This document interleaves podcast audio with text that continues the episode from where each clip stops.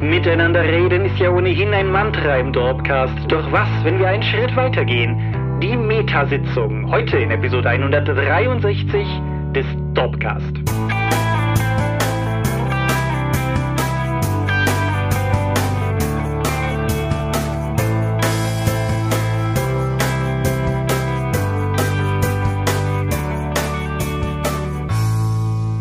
Hi und herzlich willkommen zur Episode 163 des Dorpcast. Aber mehr haben wir uns heute versammelt, über Dinge zu reden, die mit Rollenspiel zu tun haben. Und wenn ich wir sage, dann meine ich zum einen dich. Michael Skopje-Mingers, guten Abend. Und zum anderen mich, Thomas Michalski.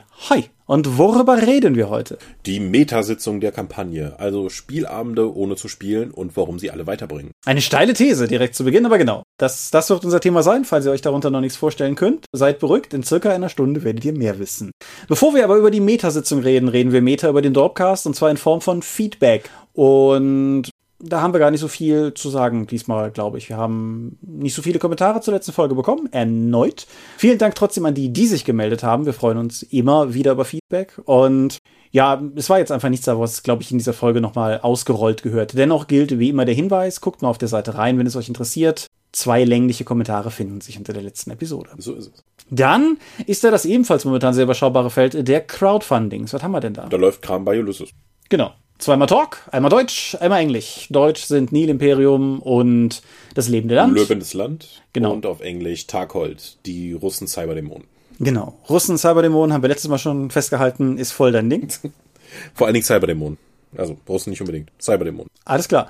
Und naja, wie gesagt, die laufen noch, die sollten beide auch noch laufen, wenn diese Folge online geht. Insofern, falls ihr da noch Geld draufwerfen wollt, wisst ihr Bescheid. Link findet ihr wie immer unter dieser Folge. Und das war's auch schon. Erneuter Hinweis, wenn wir irgendwas vergessen, wenn es irgendein Indie-Crowdfunding gibt im deutschsprachigen Raum, wichtig deutschsprachiger Raum, weil wenn wir das international machen, kommen wir ja gar nicht mehr zu was anderem, dann lasst es uns wissen, dann tragen wir das gerne nächstes Mal noch nach. Aber das sind die, von denen wir wissen oder die wir uns eben hätten ergoogeln können. Und damit kommen wir auch schon direkt zu unserem ungewöhnlicheren Thema vor dem Thema. Wir waren sowas ähnliches wie auf einer Convention. Genau, am Wochenende, also das davor lag, bevor ihr das hier wahrscheinlich hört, oder bevor wir zumindest online gehen, gab es die Feenconline, also die normalerweise in Bonn-Bad Godesberg stattfindende Feencon mit langer, langer Tradition, hat es Corona-bedingt dieses Jahr nur auf Discord geschafft und nur in Anführungszeichen, denn es ist schon eine interessante Erfahrung gewesen. Mhm, die. Dorp war mit eigenem Stand vertreten und wie sah das denn aus bei einer Online-Convention, wenn man einen Stand hat, Thomas? Also zunächst mal, wir sind ja ohnehin nicht gut darin, auf Conventions hinzuweisen. Die Tatsache, dass wir einen virtuellen Stand auf der Feencon haben, haben wir aber selbst untereinander in einem Maße vercheckt. Also wir wussten das, aber wir haben alle verdrömelt, dass das ja schon das Wochenende ist. Deshalb waren wir etwas kurzfristig da. Wenn ihr also gerne hättet reinschauen wollen, virtuell, und es deshalb jetzt erst zu spät hört, scusi. Aber ich denke, da wird sich dieses Jahr noch, noch Gelegenheit in irgendeiner anderen Form mal bieten. Denn eigentlich fand ich das, die Erfahrung ganz cool. Also die, das Ganze war ein, über Discord gelöst. Wenn ihr Discord jetzt gar nicht kennt, das hat so ein Chat-Tool. Ich glaube, das führt ein bisschen weit, wenn wir da jetzt ins Detail gehen. Aber es waren halt für alle Aussteller jeweils quasi so Unterreiter eingerichtet. Und da gab es halt auch einen von der Dorp und da gab es drei Bereiche. Das eine war quasi unser virtuelles Schaufenster, wo der Tom am Vorabend sehr liebevoll Berge an Informationen reingekübelt hat. Dann gab es die Möglichkeit, mit uns zu chatten und dann gab es die Möglichkeit, mit uns zu reden, weil wir waren auch immer mal wieder und dann auch für länger per Voice-Chat zugeschaltet. Genau, und da konnte man dann einfach in diesen Raum gehen und mit uns, also anklicken und dann hat man uns gehört und konnte sich dann auch am Gespräch beteiligen. Genau, den Tom hat man auch gesehen, weil er seine Kamera anhatte die meiste Zeit. Und zwar konstant, er hat zwar nicht geredet, aber man konnte ihn immer da sitzen sehen. Genau, also man konnte quasi die meiste Zeit uns beide reden hören und äh, zum Beispiel den Dorpschen Ralf, eine, eine seltene Erscheinung in freier Wildbahn, weil der ja nicht mit zum Beispiel mit Cons, mit uns auf Cons geht, aber der war halt auch viel da und dann konnte man sich reinklinken und mit uns reden. Einige von euch haben das gemacht. Lieben Gruß nochmal an euch und ja. Genau. Ich hatte ja wenig Vorstellungen davon, wie das laufen könnte. Ich muss aber sagen, so insgesamt war das durchaus ein mit der normalen Feencon vergleichbares Erlebnis. in gewisser Weise schon, ja.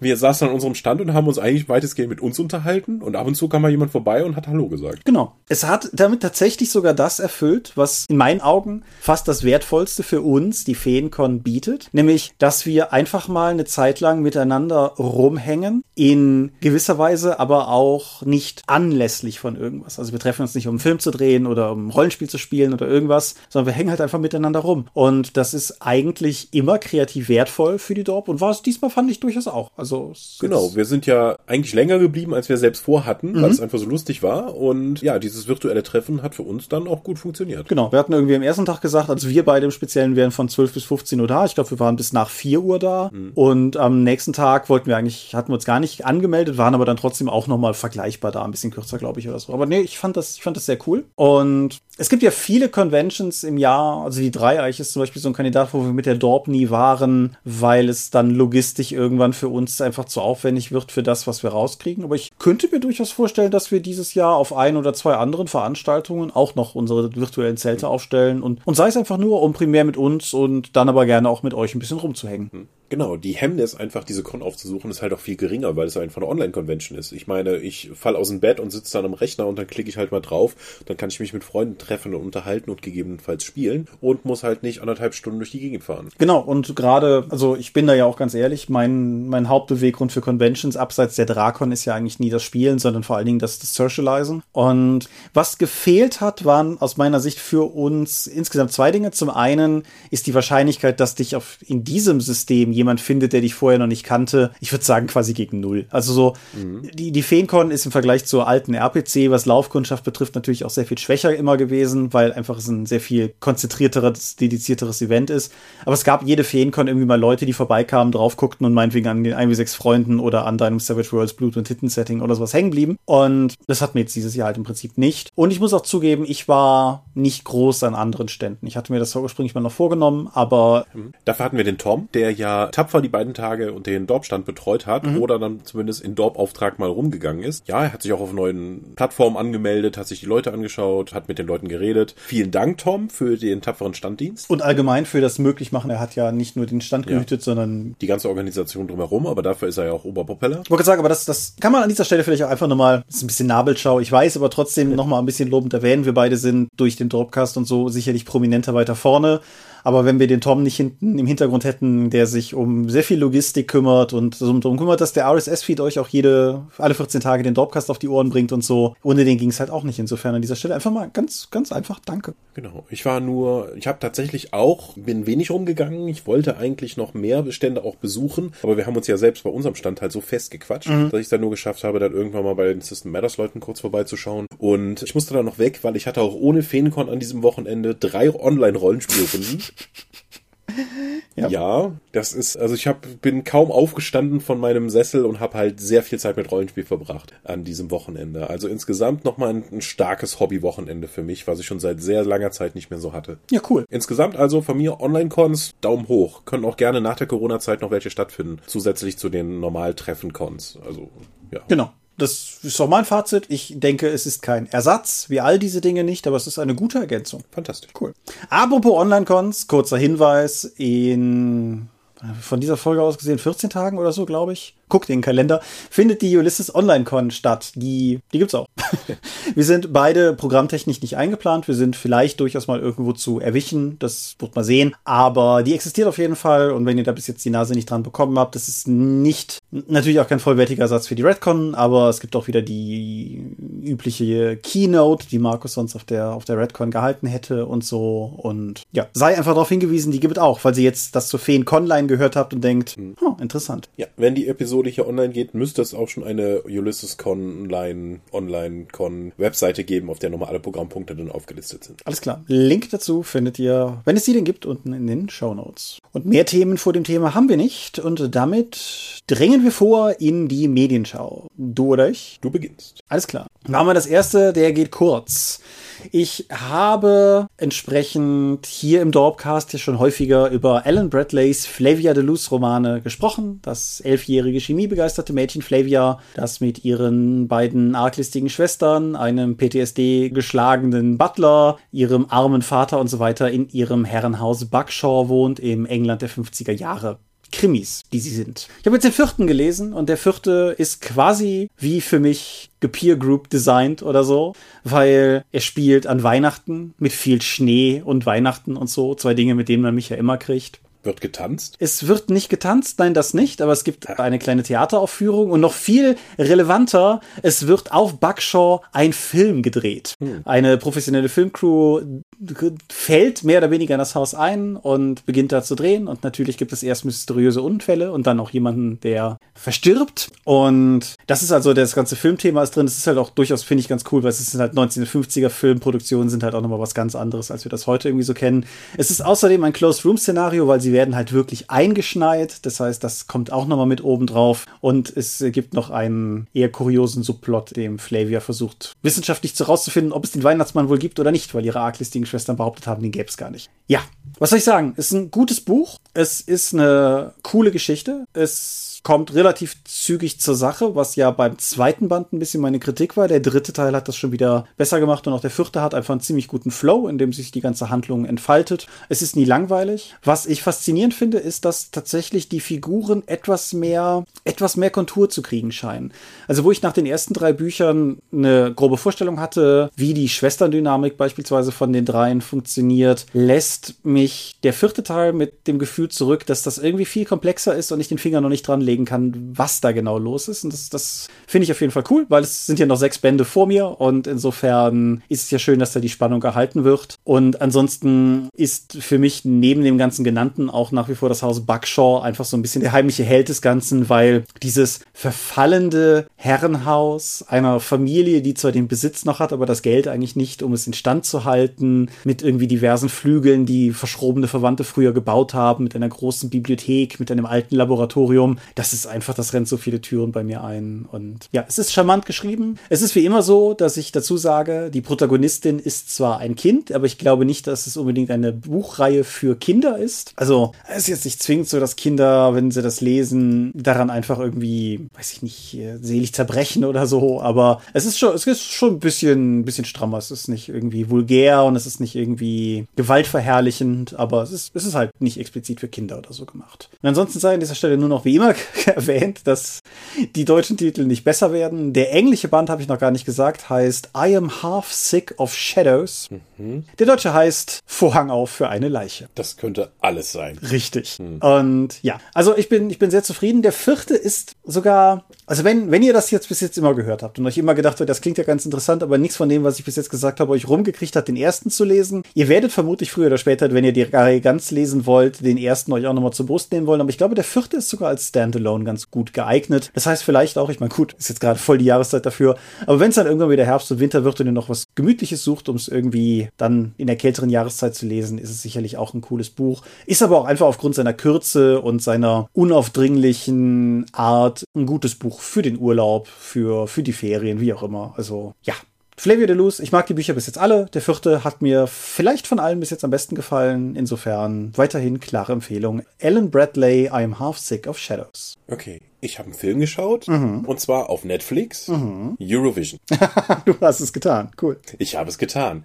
Ja, der Trailer dazu war ja effektiv das Musikvideo zu der isländischen Band Fire Saga, ja. die dann mit Vulkanoman äh, eine Auskopplung aus ihrem unbenannten Album noch hatten. Und in diesem Netflix-Film geht es auch darum, dass eben diese isländische Band Fire Saga zum Eurovision losgeht, weil der Sänger der Band seinen lebenslangen Traum verwirklichen möchte, in Eurovision Eurovision Song Contest zu gewinnen. Und die Frau, die dabei ist, ist eigentlich mehr oder weniger offensiv in ihn verliebt und auch Teil der Band und kann auch wesentlich besser singen als er, aber sie möchte ihm diesen Traum halt auch erfüllen. Durch einen Zufall sind sie mit in der Vorauswahl der isländischen Bands, wo schreckliche Dinge dann passieren und sie eigentlich keine Chance haben. Aufgrund eines Unfalls sind sie dann aber die einzige verbliebene Band, die von Island noch zum Eurovision tatsächlich geschickt werden kann.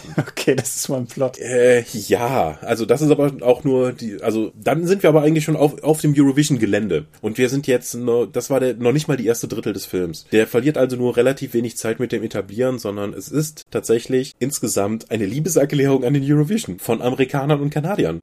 Ich bin völlig irritiert. Auch es gibt noch ein paar Nebenhandlungen, wie zum Beispiel Pierce Brosnan spielt den Vater von, die, von dem Eurovision-Sänger da von Fire Saga. Dieser, ich wollte sagen, du könntest doch erwähnen, dass Will Ferrell, der Will Ferrell, der angeblich angeblich mit seiner Kollegin dann in etwa dem gleichen Alter ist, weil sie auch beide als Kinder unterwegs waren, aber natürlich in der realen Welt einen riesigen Altersunterschied haben, was wirklich absurd stellenweise im Film wirkt. So, sie sind dann, sie kommen in Kontakt mit anderen ähm, Sängern von Eurovision-Ländern, es gibt ein paar Konflikte, ihre Beziehung wird in Frage gestellt, sie haben einen Konflikt miteinander, dann finden sie wieder zueinander und ja, es ist an sich eine klassische Träumer-Liebesgeschichte, die dort erzählt wird, aber alles im Kontext des Eurovision Song Contests. Auch an Originalschauplätzen gedreht mhm. und auch mit Original-Eurovision-Sängern noch mit dabei, die dann auf einer Party mitgepackt werden. So, es ist grundsätzlich eine Komödie und das Ding hat auch eigentlich einige sehr witzige Dinge, sehr witzige Inszenierungen und gute One-Liner und so etwas. Bei mir konnte der Film insgesamt aber nicht zünden. Hm. Ich weiß es nicht. Also ich habe grundsätzlich den Eindruck, dass das ein ziemlich witziger und, und auch vor allen Dingen liebevoller Film ist, der in dem komischen Jahr 2020 nochmal so etwas wie positive Stimmung verbreiten kann. Allerdings habe ich wesentlich weniger gelacht, als ich das eigentlich vorhatte oder gedacht hatte, was es passiert. Ich glaube, zum guten Teil liegt das einfach an den, abgesehen von allem, was rund um den Eurovision passiert, sind die Production Values eher gering. Mhm. Also gerade auch von, dem, was ich sonst von den Netflix-Produktionen kenne. Und im Schnitt hat mich der Film oftmals verloren, weil das einfach, glaube ich, unterhalb seiner Möglichkeiten ist, was da zusammengeschnitten wurde am Ende. Hm. Das ist natürlich die Jetzt ist Eurovision nicht unbedingt, oder? Hast du noch technische Fragen? Äh, nein, ich wollte nur sagen, das ist natürlich die undankbarste Stelle, um quasi Reibungsverlust bei einer Produktion zu haben. Schnitt, der ja im Idealfall gar nicht auffällt. Aber ja, aber der hat mich tatsächlich auch gestört. Mhm. Es gibt einige witzige Sachen. Es gibt Amerikaner, die immer wieder auftauchen und beschimpft werden, weil sie da nichts verloren hätten. Und aber insgesamt ist der Film wirklich eine große Liebeserklärung an den Eurovision Song Contest und auch was man da so macht. So hey, wir haben die längste Phase in Europa in Frieden seit also nach dem Zweiten Weltkrieg. Liegt das an der Europäischen Union? Liegt das an der weitergewickten Gesellschaft? Wir könnten doch einfach sagen, alle unsere Konflikte werden halt über den Eurovision Song Contest gelöst und deswegen ist Europa so friedlich und gut drauf. Steile These, ich möchte gerne widerlegt werden. Eurovision ist jetzt nicht unbedingt etwas, was ich nachverfolge oder was eine Musikart, die mich irgendwie abholt. Nichtsdestotrotz muss ich sagen, dass die Musik, die dieser Film hat, wirklich gut und unterhaltsam ist, weil er A, genau die richtigen Tasten drückt, wie Vulkanoman, die, die Single-Auskopplung, die nur als Intro des Films auch genutzt wird, danach aber nicht mehr vorkommt, weil sie im Contest ein anderes Lied haben. Ja, und das macht einfach Spaß zuzuschauen. Wenn euch der Eurovision irgendwie abholen kann, wenn ihr einen Film sehen wollt, mit einem Träumer, der sein Ziel verfolgt, ungeachtet aller Hindernisse, die doch im Weg sind, wenn ihr einen offensichtlich schwulen, aber nicht schwul sein dürfenden russischen Sänger erleben wollt, ist das das Richtige für euch? Wird am Ende auch gefragt, bist du schwul? Nein, ich bin Russe.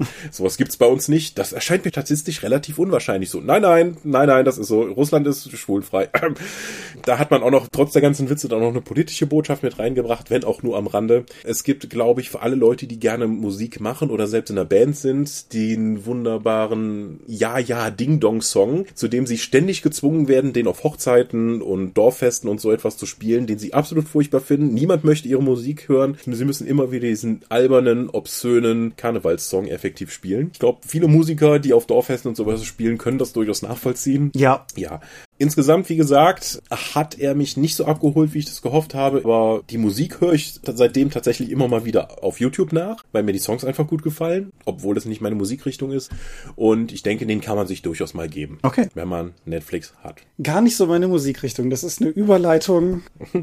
aber ja, ich, ich habe eine Schwäche. Meine Schwäche ist es, dass wenn mir zu viele Leute zu enthusiastisch immer wieder ein Medium empfehlen, auf einer völlig irrationalen Art und Weise, dass ich häufig eine gewisse Abwehrhaltung dagegen entwickle. Mhm. Ich kann dir nicht sagen, woran diese Reaktanz liegt, aber es ist halt, wenn mir einer sagt, hier, das und das musst du auf jeden Fall gucken, dann denke ich, ja, cool. Wenn aber, bis ich das geguckt habe, der Zehnte kommt und sagt, das musst du auf jeden Fall gucken, ey, dann, weiß ich nicht, dann trotze ich irgendwann. Nichtsdestotrotz hm. habe ich am ähm, Wochenende die Disney Plus Darbietung von Hamilton gesehen. Mhm. Hamilton, ein Ding, das unverblümt in seinem Trailer damit wirbt, ein kulturelles Phänomen zu sein. Hamilton, dessen Erscheinung auf Disney Plus dazu geführt hat, dass allein in Amerika am vergangenen Wochenende die Downloadzahlen der Disney Plus App um 72 Prozent gestiegen sind. Meine Güte. Das Ding ist groß. Lustigerweise habe ich das auf der Feen Conline kurz im Dorp Plauderdings da erwähnt und äh, von mehreren Leuten so ein, ja, also wenn du das nicht ab und zu erwähnt hättest, hätte ich doch noch ja nicht von ihr gehört bekommen. Was mich, ich, ich weiß nicht, wie man da bis jetzt nicht drauf gestoßen sein kann, weil das mich seit ewigem verfolgt. Nun denn, dieses Ding hat so unendlich viele Vorschusslorbeeren bekommen. Es hat, wie gesagt, diese unfassbaren Downloadzahlen. Es ist irgendwie gelobt, es ist mit Preisen überhäuft. Es gilt als ein, ein Meilenstein am Broadway. Und die Frage, die sich da natürlich unweigerlich stellt, ist, kann das Ding überhaupt so gut sein, um diesem Hype gerecht zu werden? Und fuck ja, das ist wirklich, wirklich gut. Also, worum geht's denn? Also, es geht um Alexander Hamilton, einen der Gründervater Amerikas. Mhm. Der, der nicht George Washington ist und der, der nicht Thomas Jefferson ist und so weiter.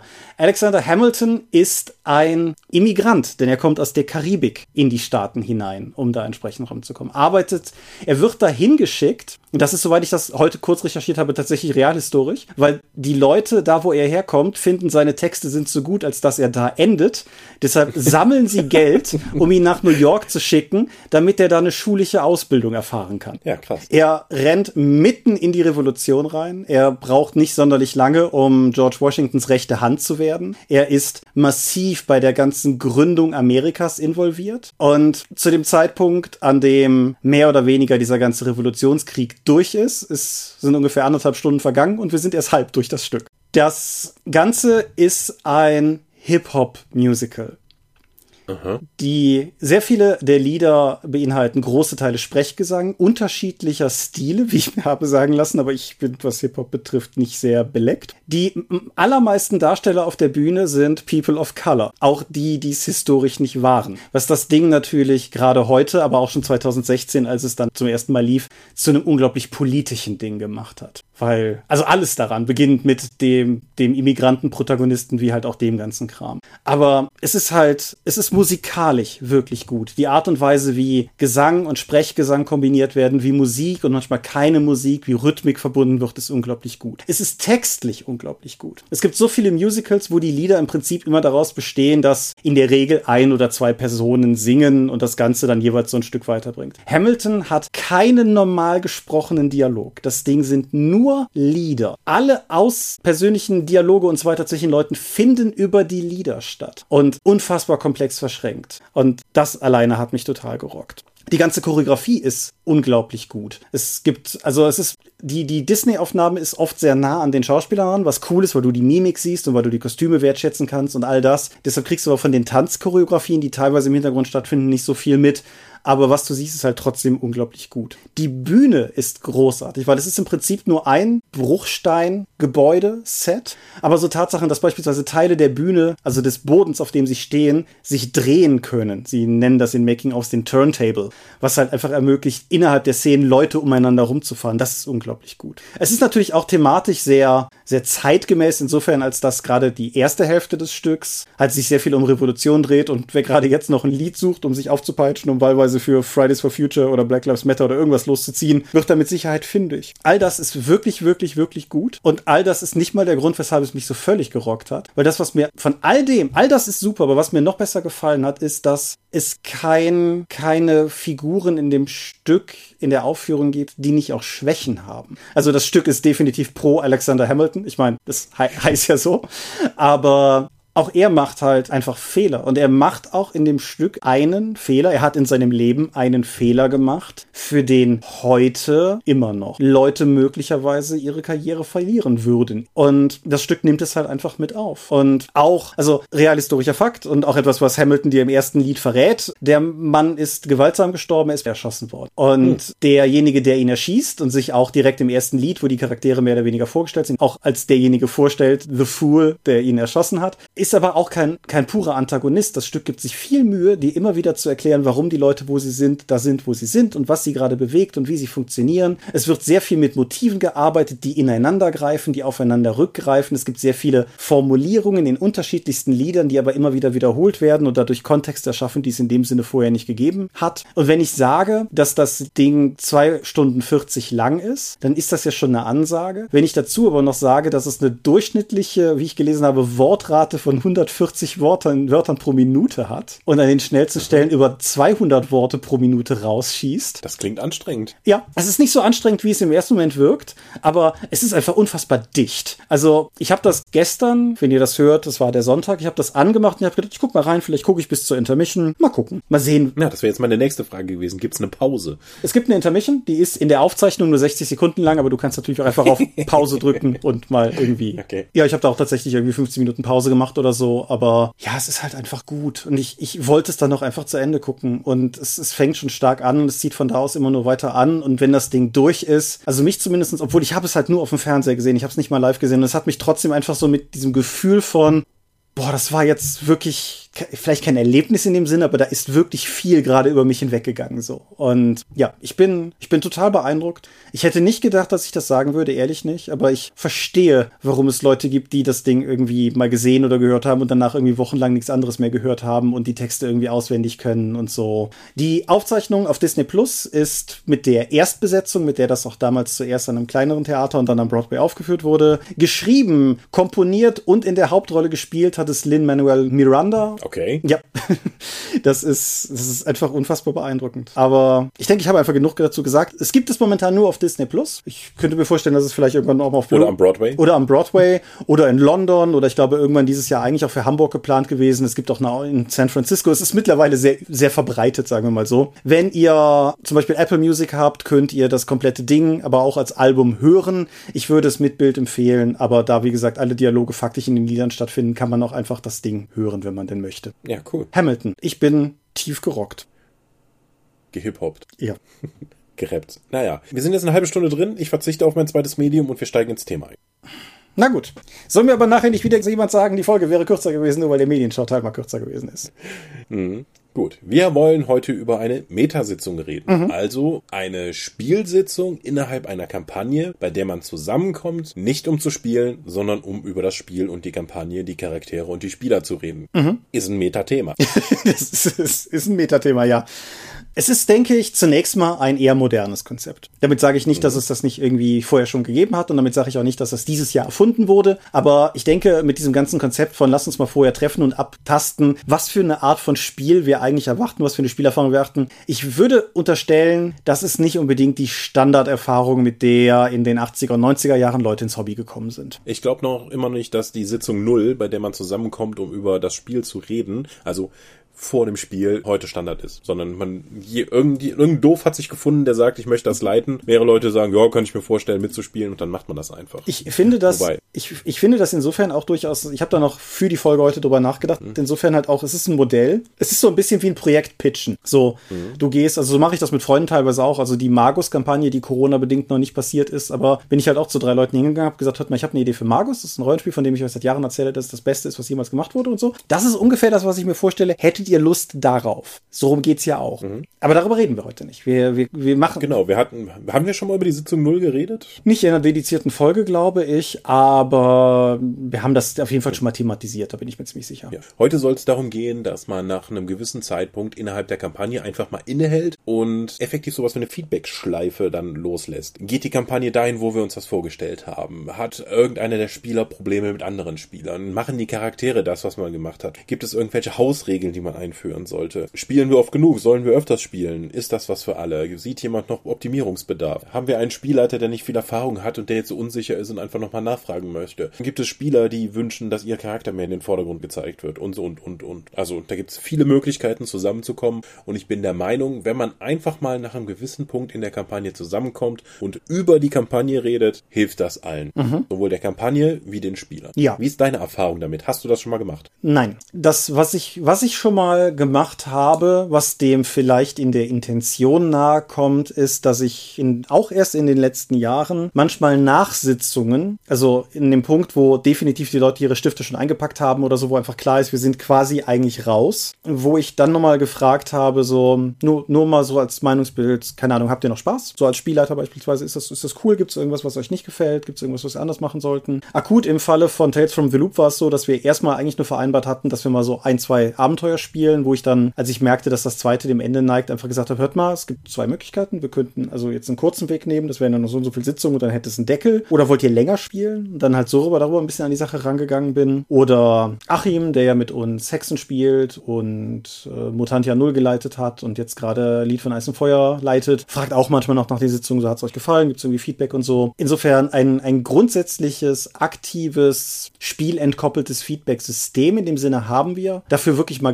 gezielten Abend oder so rauszunehmen, haben wir noch nicht gemacht, nein. Bei uns hat es jetzt, also ich war ganz überrascht. Ich habe das in dieser Form in meinen regulären Kampagnen auch noch nicht gehabt. Jetzt bin ich aktuell in einer Shadowrun 6 und einer D&D 5 Kampagne online. Und in beiden Runden gibt es wahnsinnig viel Feedback. Mhm. Also sowohl von den Spielleitern dann nachgefragt, wie auch die Spieler, die dann darüber reden. Und wir haben uns jetzt tatsächlich bei D&D 5 zu einer Sitzung getroffen, wo wir gesagt haben, wir spielen nicht, sondern wir reden darüber, wie die Kampagne läuft. Das war auch durchaus im Kampagnenverlauf auch sinnvoll, weil wir gesagt haben, die Einsteigerbox ist jetzt durch. Mhm. Wir machen jetzt einen Sprung von einem Jahr. Ihr seid jetzt die Herrscher von Fenderlin, also dieser Stadt oder diesem Dorf, um die sich eigentlich die ganze Einsteigerbox dreht. Wir sind doch zu Fürsten ernannt worden. Was macht ihr denn mit der Stadt in diesem Jahr? Wie, was machen eure Charaktere in der Zeit? Dann haben wir alle mal erzählt, was unsere Charaktere tun, was für Verknüpfungspunkte unsere Charaktere dann miteinander haben und wie die Stadt am Ende dann aussehen wird und was sind eigentlich unsere Ziele mit der Stadt. Das war also komplettes Metagaming und wir haben unsere Charaktere dadurch aber trotzdem immer noch weiter definiert. Mhm. Das war jetzt ein sehr konkreter Fall. Also der Rest meiner Gruppe war etwas schockiert, weil ich der einzige in, aus der Gruppe war, dessen Charakter eine Beziehung eingegangen ist, der also wirklich mit anderen Leuten da interagiert hat,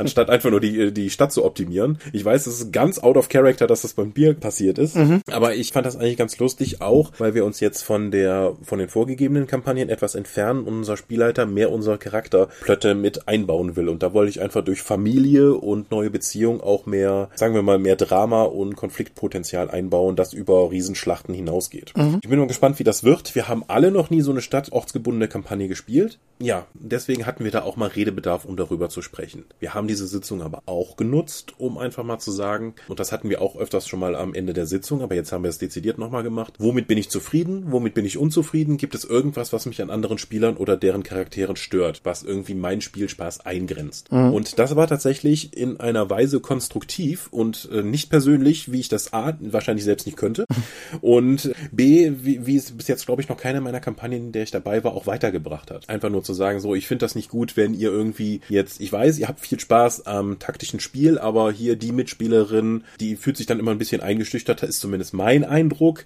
dann immer auch wieder zu betonen, es ist mein Eindruck und nicht zu sagen, das ist so, lass das. Dann eben so zu sagen, wenn ihr mit euren taktischen Vorschlägen kommt, denkt sie, sie muss das so machen, aber es ist ihr Charakter und sie kann entscheiden. Also, dass dann als Spielleiter dann noch erzieherisch in die Gruppe eingreifen kannst, dann nochmal zu sagen und alle nicken und finden das in Ordnung und sehen das auch so und entschuldigen sich dann, wenn das, äh, dass das nicht ihre Intention war.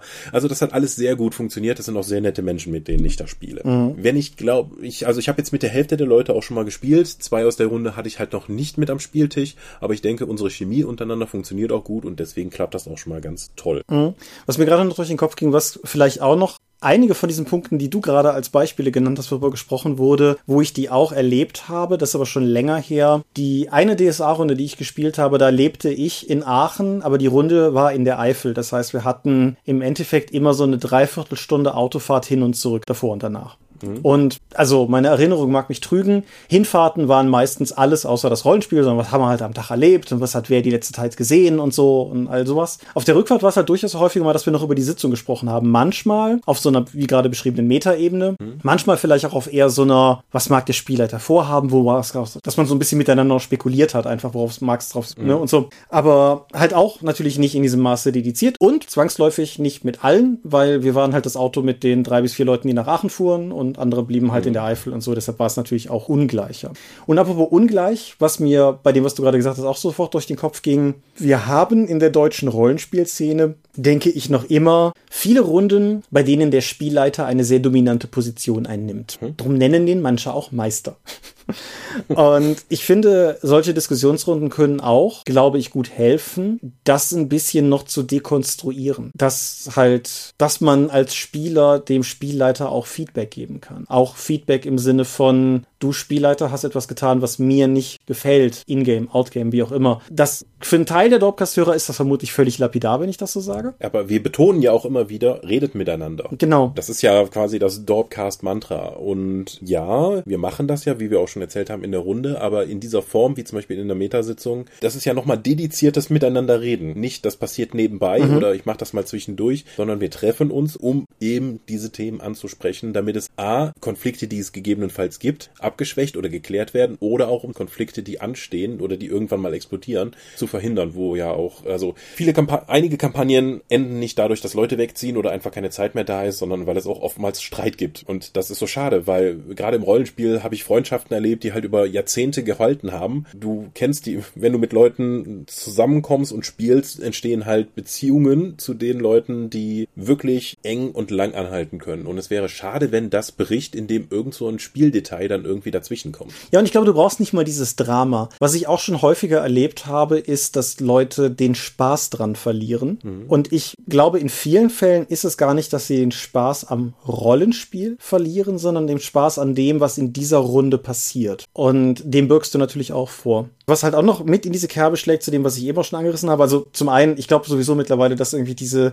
diese Allmachtstellungsgedanken für Spielleiter, das ist irgendwie die Rollenspiel gewordene Verkörperung von diesem Genius-Gedanken, der im deutschen Kulturbereich ja auch so beliebt ist. Hm. Aber halt auch, was du meintest mit irgendwie die Spielerin, die vielleicht ein anderes Spielelement wollte oder sowas. Was ich halt, wenn du so eine Sitzung nicht machst, bist du gewissermaßen als Spieler, als Teilnehmer des Spiels immer in der Bringschuld, es auf den Tisch zu legen und zu sagen, hier, das gefällt gefällt mir nicht. Und gerade wenn du das Gefühl hast, dass alle anderen aber ja Spaß haben, ist das auch ein Akt der Überwindung, weil du ansonsten ja. die Sorge haben, die dedizierte, ja. die Sorge haben musst, dass du der Spielverderber bist, der jetzt irgendwie allen anderen reinquatscht. Wohingegen, wenn du diese Sitzung hast als speziellen Ort, wo das einfach auch Programm ist, ist, glaube ich, die Hemmschwelle viel geringer, Sachen auch mal anzusprechen. Würdest du das mit deiner Erfahrung bestätigen? Jetzt in der Runde nicht, weil wir sowieso schon guten Umgang miteinander haben, aber ich denke, in so eine dedizierte Sitzung kann gerade introvertierten Personen dabei helfen, halt nochmal faktisch Sachen auf den Tisch zu bringen. Oder Leute, die schüchtern sind, weil sie damit halt kein Spiel oder den Spaß von anderen Leuten kaputt machen, weil sie halt jetzt genau da deswegen zusammengekommen sind. Mhm. Das ist, es fällt dadurch nichts aus, dass es auf den Tisch gelegt wird. Mhm. Unsere D&T 5 Runde funktioniert gut. Wir sind vielleicht die fünf Leute in Deutschland, die D&T 4 lieben und wir sind genau richtig zusammengekommen. Deswegen haben wir auch eine ähnliche Ausrichtung. Wie gesagt, ich kenne die Leute schon und wir haben jetzt über 14 Sitzungen schon nur mit der Einsteigerbox verbracht und wollen jetzt eben weiter auch zusammenspielen und diese Kampagne weiterführen. Mhm. Das war also schon eine ganze Weile dabei. Ich weiß jetzt nicht, ab welchem Zeitpunkt es sinnvoll ist, so eine Metasitzung zu machen. Dazu fehlt mir einfach die Erfahrung. Aber ich glaube, wenn die ersten zwei, drei Sitzungen funktioniert haben, kann es durchaus schon mal sinnvoll sein, sich einfach nochmal zusammenzusetzen. Das muss jetzt kein kompletter Abend sein, aber vielleicht dann einfach mal, wenn die Leute sagen, ich kann heute Abend nicht spielen, ich habe nur eine Stunde Zeit, nutzen wir das einfach mal dazu, uns eine Stunde nur zusammenzusetzen. Kann ja auch dann online passieren, mhm. wie wir das auch gemacht haben. Da muss keiner durch die Gegend fahren. Setzen wir uns so eine Stunde zusammen und reden einfach mal darüber. Ja. Ich glaube, ab da, so wie war es bis jetzt für euch? Sind wir auf dem richtigen Weg? Gibt es etwas, was wir jetzt noch verbessern könnten? Ich glaube, dass dadurch Kampagnen länger halten und auch für alle Beteiligten positiver werden, als wenn man das einfach nur durchspielt und dann am Ende mal kurz was sagt. Hm. Was ich mir auch als möglichen Punkt, also jetzt nicht irgendwie, weil der viel toller ist, aber einfach noch als Option.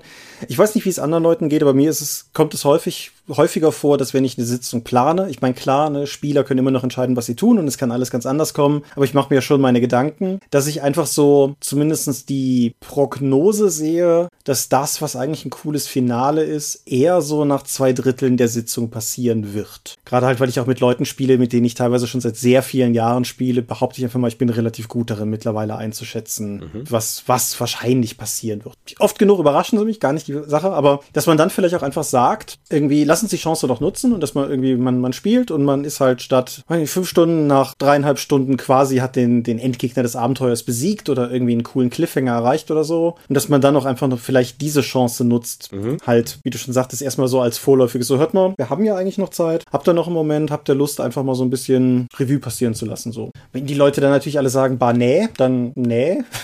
aber. Ja, ist halt nicht das Richtige. Genau, aber dann, das, das ist vielleicht noch eine ganz so gute Gelegenheit, wenn man es ein bisschen niederschwelliger einführen möchte und nicht quasi direkt mit mhm. der, mit der Sitzung dafür ins Haus fallen könnte. Mhm.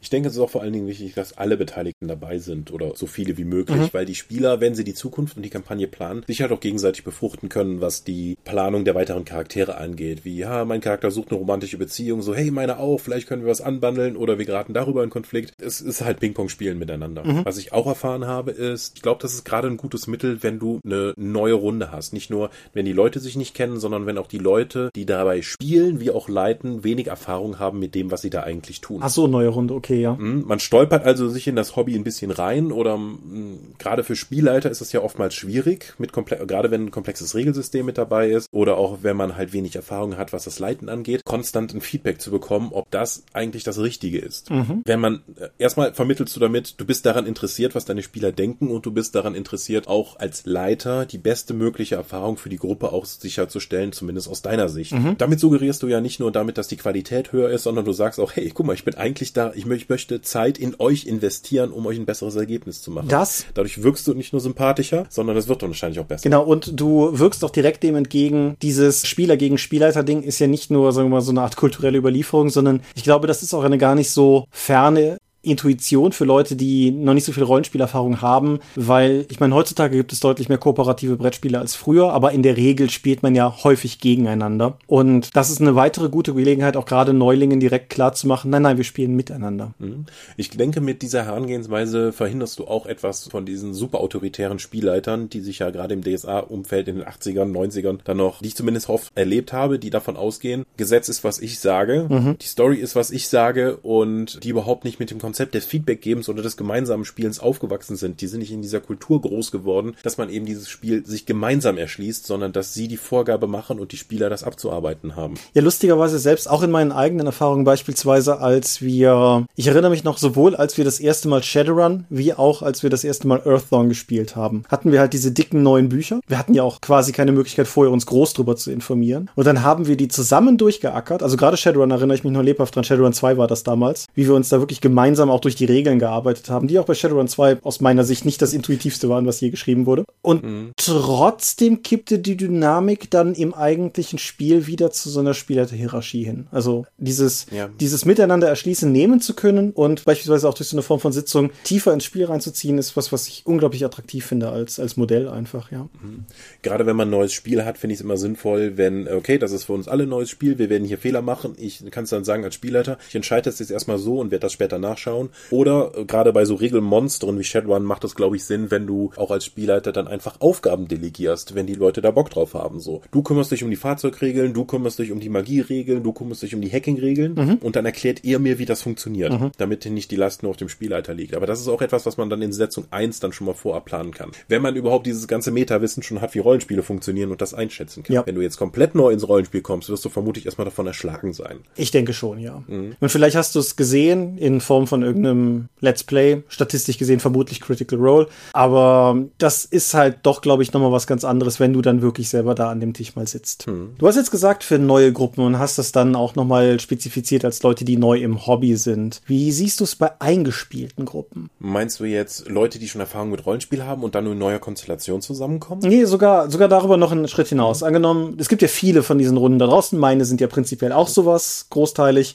Runden von Leuten, die teilweise seit Jahren, teilweise seit Jahrzehnten miteinander dieses Hobby ausüben und die vermute ich aus dem Bauch heraus erstmal sagen würden, nee, wir wissen ja, wie das bei uns läuft. Ich denke, dass da gehen die meisten Leute von aus, wenn sie einfach das so laufen lassen. Es läuft ja, kein äh, laufendes System ändern und man macht sich da keine Gedanken drüber. Funktioniert ja irgendwie. Erst wenn man, glaube ich, in dezidiert zusammenkommt, um mal darüber zu sprechen, kommen vielleicht Sachen raus, die man nie auf dem Schirm hatte. Eben ein Spieler, eine Spielerin, die mit einigen Sachen unzufrieden ist. So könnten wir mal bitte diese sexistischen Kommentare lassen. So, ich dachte, du lachst doch auch mit. Ja, hm, ich finde das aber eigentlich nicht so cool. So, oh, da wäre mir nie aufgefallen. So zwischenmenschliche Sachen damit mhm. einfach klären. Oder auch zu schauen, den niemals festgelegten Gruppenvertrag. Wir gehen von Sachen aus. Ist das eigentlich, sind alle damit d'accord? Einfach nochmal zu, nicht nur Sachen festzulegen, sondern auch überprüfen, ist das, was wir tun, noch das, was wir vor zehn Jahren festgelegt haben? Und ist das immer noch das, was wir möchten? Mhm. Oder gehen einfach nur alle am Tisch davon aus, dass alle anderen das auch schon so möchten und ja, einfach nur lächeln, nicken, weitermachen, obwohl eigentlich alle anderen schon Bock auf was Neues haben. Oder auch halt in Fällen von, wo sich dann halt herausstellt, dass zwei Leute was Unterschiedliches wollen, herausfinden, ob das ein Problem ist. Entweder mhm. kann es, es kann ja auch kein Problem sein, beispielsweise, weil einfach beide Wünsche parallel erfüllbar sein können. Oder es kann auch einfach kein Problem sein, weil, das muss dann aber ehrlich sein, einer von beiden sagt, ja, das andere ist auch geil. Also, es, ist, es, ja. es, es muss ehrlich sein, wichtig. Sonst. Mhm. Wir haben ja durchaus unterschiedliche Ansätze da, was unsere Ziele im Rollenspiel jo. sind. Nichtsdestotrotz haben wir über Jahre ja gemeinsam Spaß in Runden haben können. Genau. Die wir füreinander geleitet haben oder auch miteinander gespielt haben. Wir hatten auch niemals dieses dedizierte darüber reden. Nee. Ich erinnere mich, unsere FBI-Kampagne.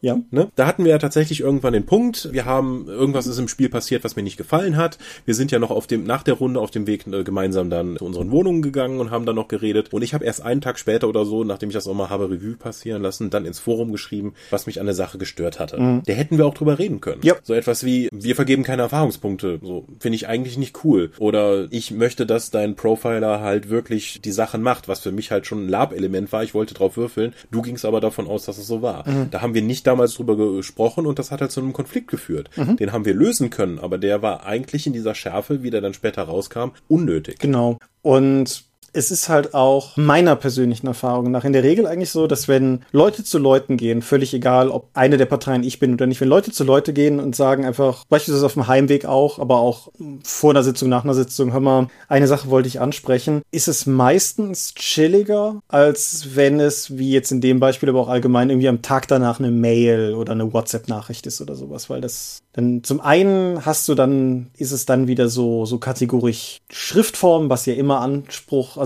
dass die Gefahr birgt, dass sich Leute missverstehen. Aber es, es kommt dann vielleicht auch so aus dem Nichts. Wenn du hingegen halt mhm. einfach auch etablierst, dass beispielsweise sowas, dass das, dass man über sowas spricht, dann kann man es halt auch in dem Sinne wieder problemloser einfach mal auch zur Sprache bringen, tatsächlich. Mhm. Das wäre nämlich auch einer der Punkte, die ich noch habe. Schriftform eignet sich dafür halt nicht. Mhm. Ich war ganz überrascht, dass wir trotz der Online-Runde das so zivilisiert hinbekommen haben in beiden Kampagnen, mhm. jeweils das Feedback und vor allen Dingen Online-Runden ohne Kameras. Das heißt, wir haben nur über die Stimme dann eben gearbeitet und konnten nicht mal Gestik, Mimik und sonstige zwischenmenschliche Sachen, die wir normalerweise im direkten, in der direkten Interaktion mitbekommen, nicht mitnehmen. Und trotzdem hat es eigentlich ganz gut funktioniert. Ich glaube, Stimme. Ich weiß jetzt nicht, ob das geholfen hat oder dass es trotzdem funktioniert hat. Ich finde, Stimme ist halt immer was Wichtiges. Das könnt ihr als Podcast Podcast-Hörer mit Sicherheit auch irgendwie bestätigen. Ich finde, man kriegt über die Stimme, über die Intonation, über die Art, wie jemand redet, kriegt man schon sehr viel mit aus dem strikt gesehen nonverbalen Bereich. Also du hörst einfach auch, ob sich jemand aufregt oder ob jemand was eher ironisch meint oder so. Bis auf Leute, die Ironie nicht hören, das ist ein anderes Problem, aber das hast du live dann halt auch. Mhm. Wohingegen dir diese Komponente in der Schriftform halt auch noch fehlt. Das ist ja auch, was ich zum Beispiel Tipp für euer allgemeines Leben, gerade zu Zeiten von Corona oder so. Aber meine Erfahrung ist es gerade auch beispielsweise in Homeoffice-Situationen, die schlimmsten Fälle von Missverständnissen, wo sich am Ende jemand auf die Füße getreten gefühlt hat. Im beruflichen Umfeld habe ich immer dann erlebt, wenn Leute miteinander interagiert haben, die noch nie auch nur miteinander gesprochen hatten. Mhm. Wenn, wenn du alleine mit Leuten mal ein bisschen gesprochen hast, hast du schon viel mehr eine Idee, wie die Sprache benutzen und wie die die verwenden. Und wenn die dann mal eine E-Mail schreiben oder sowas, dann hilft das halt auch. Sprechen ist immer noch besser als dann eine E-Mail schreiben. Aber wenn du diesen Kontakt noch nie hattest, dann passiert das, was du auf Twitter, auf Facebook Facebook und früher in jedem Forum dieser Welt beobachten konntest. Dann geraten Leute aneinander, obwohl sie eigentlich einer Meinung sind. Mhm. Das hat ja zum, glücklicherweise in den meisten Fällen bei einer Rollenspielrunde nicht, weil die Leute sich ja schon kennen, mhm. beziehungsweise auch schon miteinander gespielt haben in direkter Interaktion. Ja. Wenn du so eine Sitzung jetzt einberufst, mhm. würdest du das quasi als Open Mic Geschichte machen oder würdest du würdest du tatsächlich versuchen sowas wie eine vorläufige Tagesordnung auf den Weg zu bringen? So dezidiert nicht. Mhm. Also jetzt unser Spielleiter hat das so gemacht, äh, weitestgehend unstrukturiert gemacht. Also es gab keine Tagesplan, der vorgelegt wurde. Er hat dann nur seine Ideen schon mal gepitcht oder Sachen, die ihn störten. Dann auch dann rumgefragt, wie sieht's mit dir aus, wie sieht mit dir aus, wie sieht mit dir aus. Der hat das schon relativ, der hat das schon ganz gut geleitet. Mhm. Das muss man einfach sagen. Und so konnte halt, und dann noch sicherzustellen, weil er ist ja dann nicht nur der Spielleiter, sondern effektiv der Gruppenleiter, dann auch sicherzustellen, dass jede Stimme gehört wird. Mhm. Oder auch, wenn ihm irgendwas aufgefallen ist, und dann auch zu betonen, das hat er auch gut gemacht aus meiner Sicht. Mir ist es aufgefallen, dass du, wie siehst du das? Und dann auch direkt Feedback von der Person dann einzuholen, die, und dann auch zu sagen, was das Problem ist. Nicht unbedingt, dass jemand etwas falsch gemacht hätte. Also, dass keinen persönlichen Angriff daraus machen, sondern dass, dass ein Verhalten vielleicht falsch war. Mhm. Und und nicht die Person falsch ist. Ja, das ist. Das ist mir zumindest jetzt in den letzten Runden aufgefallen. Das würde ich vermutlich, wie gesagt, angreifender formulieren. Da muss ich auch an mir arbeiten, denke ich. Mhm. Aber ja, insgesamt bin ich sehr positiv aus dieser Sitzung rausgegangen. Ja, was du, was du gesagt hast mit den Leuten, die vielleicht auch noch nicht so viel gesagt haben oder so, ist ein wichtiger Punkt noch. Mhm. Auch da kann ich jetzt nicht unbedingt aus der, aus unserem eigentlichen Folgenthema rausschöpfen, aber zum Beispiel aus Vereinsvorstandssitzungen jetzt zu Zeiten von Corona, wo ich es halt auch einfach erlebe, dass ich mich immer bemühe, darauf zu achten, so hat irgendjemand sich länger gar nicht zu Wort geäußert, weil häufig ist es ja nicht, weil die Leute nicht was zu sagen haben, sondern weil sie sich entweder noch nicht trauen oder weil sie oft fälschlicherweise der Meinung sind, diesen Gedanken noch weiter durchkauen zu müssen, bevor sie ihn halt in die Welt entlassen. Und dann halt auch nicht hingehen und sagen, ey, jetzt sag du auch mal was, hm. sondern halt entsprechend einladend so. Ne, irgendwie, du hast noch gar nichts gesagt. Hast, möchtest du auch was dazu sagen? So, hm. das ist schon, schon durchaus, ja. Was für Themen würdest du sagen, sind Themen für solch einen, einen Anlass? A, wenn es einen Knall gegeben hat, wenn irgendwie ein Streit in der Gruppe ausgebrochen ist, der dazu droht, die vielleicht die ganze Kampagne zu derangieren. Mhm. Oder auch, so wie wir das hatten, ein In-Time-Event, wie diesen Sprung von einem Jahr, wo man einfach da mal Sachen besprechen konnte, die in dieser Zeit passieren. Oder wenn halt wirklich ein Wendepunkt in der Kampagne auch passiert ist, wo wir sagen, okay, wir könnten jetzt hier theoretisch einen Schnitt machen, das wäre ein gutes Ende. Wir könnten dann irgendwas anderes spielen, theoretisch. Wie ist eure Gedanken? Was wollt ihr eigentlich machen? Mhm. Also es kann sowohl In-Time wie Out-Time gute Gründe geben, so eine Sitzung einzuberufen. Ist also, ich verstehe aber auch das Problem. Unsere TNT-Runde hat jetzt in den letzten anderthalb Monaten stellenweise zweimal die Woche gespielt. Mhm. Das ist etwas, was ich nicht mehr gewohnt bin. Wir hatten also auch alle Bock drauf. Ich kenn, weiß, dass die meisten Rollenspielrunden jetzt alle zwei Wochen oder vielleicht nur einmal im Monat oder seltener spielen. Mhm. Dann ist natürlich ein Spielabend, den man dann vielleicht für so eine Metadiskussion benutzen möchte, etwas total Wichtiges und Wertvolles. Aber ich glaube, dass es insgesamt der Kampagne helfen wird, wenn man auch diesen einen Abend dann investiert. Ja, aber selbst wenn man, also wenn wir jetzt mal davon ausgehen, dass Corona irgendwann endet oder Leute sich wieder sicher genug fühlen und ihre Runden wieder physisch irgendwo spielen, es ist ja auch durchaus sehr viel einfacher, das wissen wir beide auch gut genug, mal zu sagen, hör mal, wir haben die nächste Sitzung nächsten Monat, da treffen wir uns auch alle wieder oder so. Aber wenn du jetzt so ein Gespräch führen willst, wollen wir uns nicht einfach mal abends alle im Discord treffen? Weil ich würde einfach mal behaupten, die allermeisten Leute da draußen werden jetzt schon irgendeinen Messenger mittlerweile drauf haben, weil wir sind im Monat was von Corona in Deutschland? Vier, Vier. fünf oder so. Dementsprechend, ich denke einfach mal, das ist eine Form von Technik, die auch einfach Einzug gehalten hat. Und irgendeine Plattform, wo sich alle hinbegeben und sei es, wenn sie es dafür dann doch mal installieren, sowas wie Discord, was halt einfach mal gar nichts kostet. So, das ist ja, mhm. ist ja relativ ja. problemlos. Geringe Hemmschwelle. Genau. Und dann, dann sagt man halt einfach mal, keine Ahnung, man nimmt sich einen Abend im Monat vorher oder wann auch immer es sich halt irgendwie anbietet. Oder mal einen Samstagvormittag oder irgendwas halt und dann trifft man sich halt mal für ein Stündchen da drin. Selbst wenn man eigentlich keine Online-Runde ist und nutzt das als Plattform. Sowas ist ja durchaus problemlos möglich. Ja. Wie ist das jetzt bei, mit dir mit der Diskussion? Hast du jetzt vor, in deine Runden sowas schon mal einzuwerfen? Bevor wir dahin abbiegen, kurz noch was in Sachen Themen, Dinge, die mir noch durch den mhm. Kopf gegangen sind. Wir haben es implizit in der Folge oft erwähnt, aber ich denke, Spielziele, oh ja. sowohl begrenzt auf Charakterziele, aber auch, was möchte ich als Spieler insgesamt eigentlich erleben, ist was nicht nur für die Sitzung eins, weil ich denke, Interessen verändern sich ja auch. Und Mhm. Auch bei, bei klar, wenn ich jetzt sage, dass ey, die Charakterinteraktion macht mir mehr Spaß, als ich gedacht habe. Ich habe mehr Spaß an dem Charakter. Ich habe mehr Spaß an der Charakterinteraktion mit den anderen Charakteren. Ich würde jetzt tatsächlich weniger gerne Monster verprügeln. Lass uns mal mehr ausspielen. Mhm. Kann ja sein. Ja, oder das Gegenteil. Ne? Ich bin eigentlich gar nicht so der crunchige Spieler, aber ich habe gemerkt, Rollenspiel X hat ein richtig cooles, fetziges Kampfsystem. Das macht auch mir Spaß. Mhm. Irgendwie. Dann kann man damit ja mehr machen. Dann noch so eine Erinnerung von früher. Das ist zwar auch schon eher spezifisch, aber ich weiß noch, als wir früher, früher, früher noch zu Schulzeiten, als wir Earthbound gespielt haben und wir alle dieses Internet entdeckt haben, was da gerade so neu war, sind wir drauf gestoßen, dass halt relativ viele Leute eigene Disziplinen, also die Charakterklassen von Earthbound geschrieben haben. Und ich weiß halt noch, dass teilweise Spieler zu mir gekommen sind, um zu fragen, hör mal hier, wenn ich einen neuen Charakter mache, kann ich hier irgendwie, was weiß ich, den Dark Paladin spielen oder so, was, was man halt Ende der 90er cool fand. Aber in einem weiteren Sinne, sowas wie irgendwie beispielsweise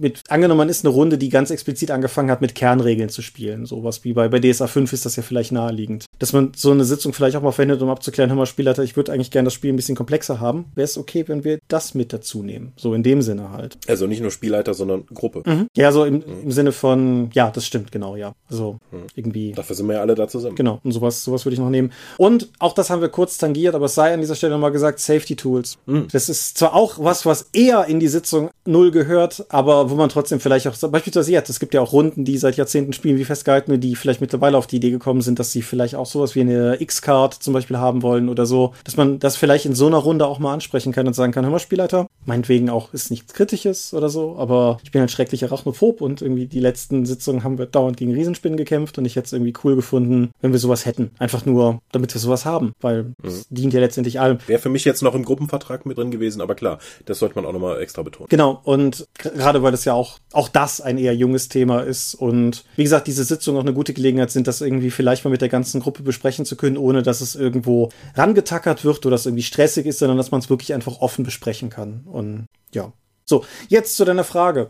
Ja, prinzipiell durchaus. Ich finde das ein interessantes Konzept. Mhm. Ich muss dafür erstmal wieder meine Runden ins Leben bekriegen.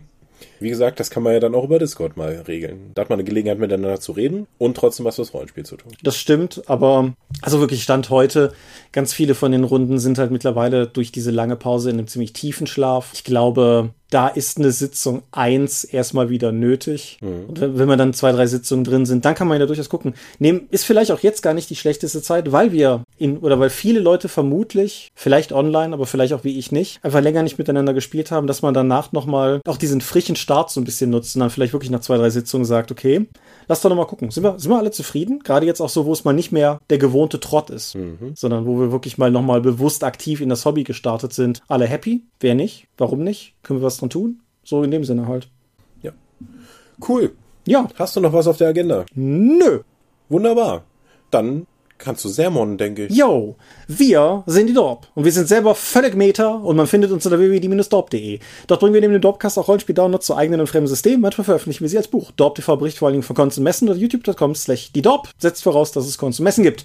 Wir haben kleidsames Merchandise, den Dorpshop gibt es unter gadgets.com slash Dorp. Wir sind auf rspblogs.de, Facebook und Twitter, at die Dorp geht an den Tom. Meine Webseite gibt es auf thomas-michalski.de. Wir veranstalten die Drakon, die kleine und sympathische bei Papercon in der Eifel. Die nächste Drakon findet statt, wenn die nächste Drakon stattfindet. Wir wissen es noch nicht. Drakon wird es nicht online geben. Das, was die Drakon ist, ist halt sehr spezifisch soziales Miteinander und wir haben bis jetzt keine gute Idee gehabt, wie man das transportieren kann. So ist das. Ja, ich möchte mich bei meinen Online-Runden bedanken. Nicht nur, weil sie mir das ganze Konzept von Online-Spielen sehr schmackhaft gemacht haben und weil das gut funktioniert, sondern auch, ja, weil es einfach Spaß macht, mit den Leuten zu spielen und dass sie die Anregung für diese Episode gegeben haben. Ja, allgemein. Ich möchte mich bei dir für den Vorschlag dieses Themas bedanken. Das ja, das für mich auch ein bisschen von der Seite kam, aber das mich, wie man, glaube ich, gemerkt hat, auch sofort abgeholt hat. Mhm. Und insofern, ja, haut in die Kommentare, was ihr dazu denkt. Lasst uns wissen, was wir alles an coolen Indie-Spiel-Techniken diesbezüglich gar nicht kennen. Mhm. Und das meine ich durchaus ernst. Und ja, wie gesagt, lasst uns allgemein einfach wissen, was ihr davon haltet. Wir finden es auf jeden Fall gut. Danke für die Diskussion und wir hören uns in zwei Wochen wieder. Genau, und bis dahin sage ich Adieu und ciao, ciao.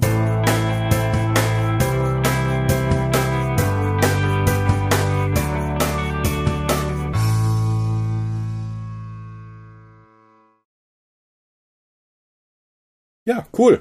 Ja, war, war, eine, war eine gute, fluffige Folge, fand ich. Ja, ja, ich denke, ich hoffe, da können Leute was draus mitnehmen. Also ich habe es auf jeden Fall jetzt im Vorfeld schon positiv für meine Rollenspielerfahrung mitnehmen können. Ja, und es, es, war, es war halt auch vor allen Dingen in sich eine positive Folge. Und mit positiven Dingen kriegt man mich ja ohnehin immer. Von mir? Ja. jetzt musst du sehen, wie, wie krass die Scheiße schon sein muss, dass ich sowas einbringe. Das ist wirklich, also nach, nach Mörderhornissen und Affen, die Covid-19-Samples klauen, ist das auf jeden Fall der nächste Schritt hin zum Untergang. Insofern. Dass ich was Positives sage. Ja, ja, das ist, das ist auf jeden Fall ein Zeichen der Endtimes oder so. Das mhm, Nostradamus hat bestimmt irgendwo in seinen Prophezeiungen das irgendwo auch vorhergesagt. Ja, irgendwann bringen wir mal Dorpadramus. Wenn Grummel Griesgram ein positives Thema bringt, dann. Genau. Ich glaube, ich drücke mal auf Stopp. Äh, Stopp. Wie immer möchten wir euch an dieser Stelle für eure großzügigen Spenden auf Patreon danken, denn nur durch eure Unterstützung ist dieses Projekt in der heutigen Form möglich. Und unser besonderer Dank gebührt dabei wie stets den Dob Ones, also jenen, die uns pro Monat 5 Euro oder mehr geben. Und im Juli 2020 sind das 8088, Aika, Alishara, Lambert Behnke, Big Bear, Gerrit Bonn, Andreas Korsten, Daniela, Daniel Doppelstein, Dorifer, Exeter, Michaela Fege, Björn Finke, Gensdreckleser, Marcel Gehlen, Stefan Glück, Markus Greve, Alexander Hartung, Jörn Heimeshoff, Heinrich, Hungerhummel, die 100 Questengesellschaft, Dominik Koch, Lightweaver, Christoph Lühr, Angus MacLeod, Volker Mantel, Moritz Melem, Ralf Merck, Optus, Dennis Oswald, Fabian Recht,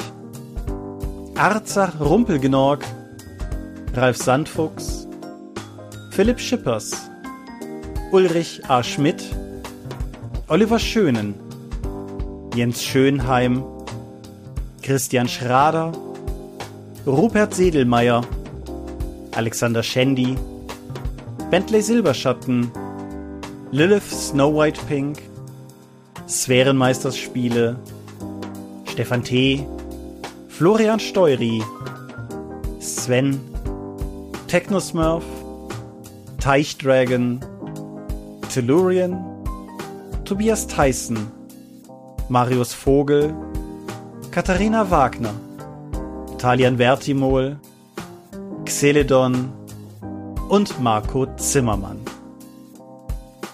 Danke, dass ihr uns freiwillig, ohne Paywall und Auflagen so tatkräftig unterstützt, einfach weil ihr es könnt.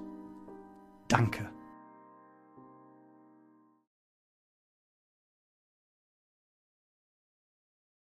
Wir veranstalten die Drakon, die kleine und sympathische bei Papercon in der Eifel. Das nächste Mal vom 17. bis 19. April. Die offizielle Webseite gibt es auf drakon.de. Und das mit dem 17. und 19. April ist natürlich völliger Unfug, weil ich den Text nie aktualisiert habe. Alter! Ich habe mich schon gewundert. Also, aha, 2021. Nein, es gibt doch keinen neuen Drakon-Termin. Ich bin nur müde. Äh, die nächste Drakon findet statt, wenn die nächste Drakon stattfindet. Wir wissen es noch nicht.